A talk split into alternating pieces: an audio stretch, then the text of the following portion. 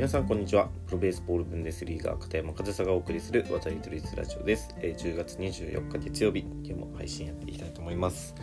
で、えー、昨日日本シリーズ皆さんご覧になりましたか？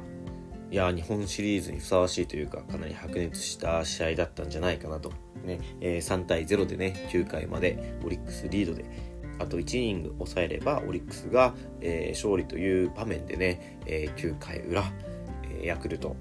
内山選手の同点スリーランで3対3となり12回まで試合をして3対3の同点引き分けと。いやかなり熱い展開ですよね。でこれで今ヤクルトの1勝0敗1引き分けと。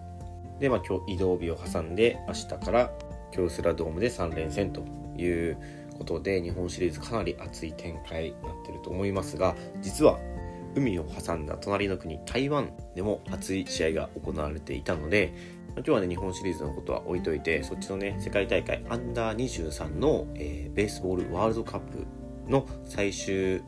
成績、最終結果についてシェアしていきたいなというふうに思います。で、は、この渡りドイズラジオではね、えー、アンダー23のベースボールワールドカップについてはもう何度か触れていますが、えー、10月13日から、23日、昨日ですね、この11日間をかけて、ワールドカップが台湾で行われていました。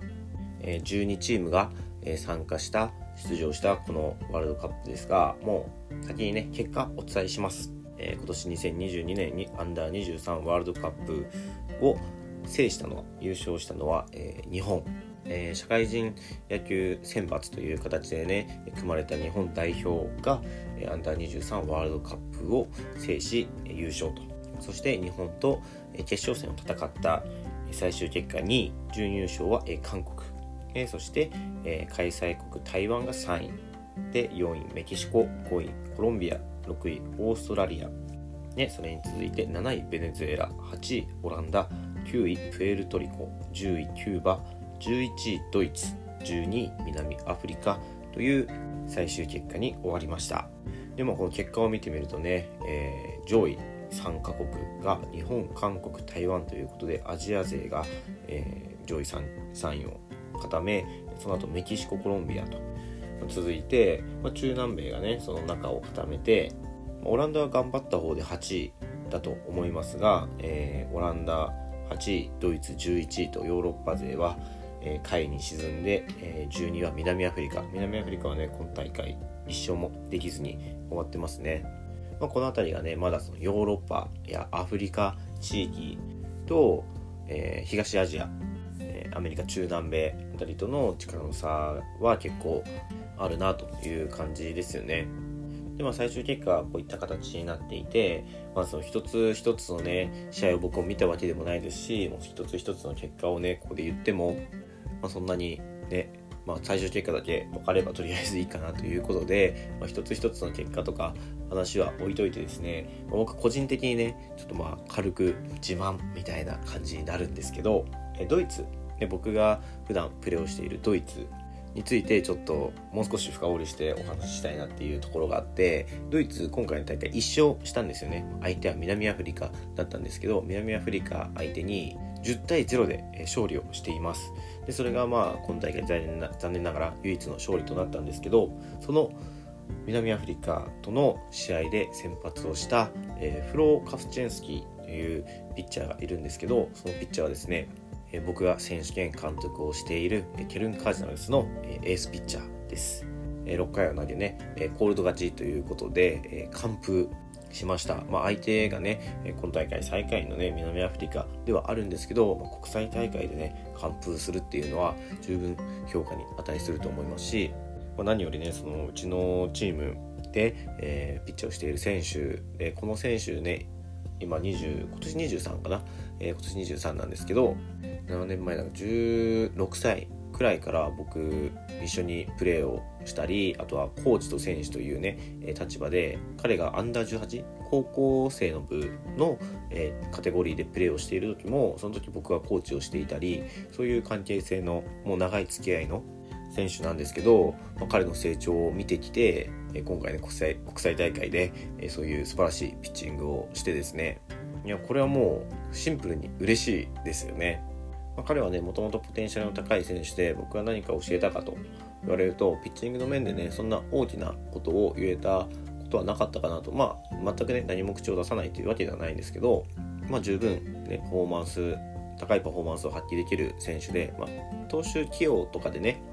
いろいろ相談したり話し合ったり、まあ、そういうことはね長年やってきたりとか、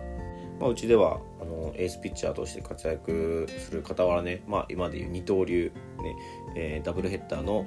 2試合目は、えー、ライトのレギュラーとしてねプレーもしている選手で、まあ、守備だったりあとはバッティングっていうのも、まあ、長年、えー、指導してきている選手なんですよ。そういった選手がねこういった国際大会で活躍するそしてまあね今回彼は投げなかったんですけど日本代表と試合をするっていうのをね、えー、やっと目の当たりにすることができて別にそれは決して活躍しないといけないっていうわけじゃないです。活躍しなくてもそうなんですけどそういうね教え子とか一緒にやってきた選手がそういう舞台に立つっていうのは、まあ、指導者冥利に尽きるというか、まあ、これは僕がドイツでやってきたからこそ得られたえー、体験というか経験というかなかなか味わえない気持ちを味わわせてもらったなというような気持ちでですね本当にシンプルに嬉しいし、まあね、こういう長年見ているこの、まあ、教え子という教え子なんですけど、まあ、その選手がね、えー、国際大会で活躍したというのをちょっと皆さんにね自慢したくて今日はね日本シリーズの話は置いといてねこのアンダー23ワールドカップの、え、結果とそして僕の自慢の選手がね活躍したという話をちょっとシェアさせていただきました。こういった国際大会も終わってね、まあ、日本シリーズも今週末にはね終わる予定なのでねもういよいよ今年の野球のシーズンも終わりを迎えていますが、まあ、今年はねあの11月に WBC に向けたねエキシビジョンマッチとかあとはまあ3月にねそれこそ WBC 本戦があったりとかあるので、まあ、例年に比べてはね、まあ、冬も野球を楽しめる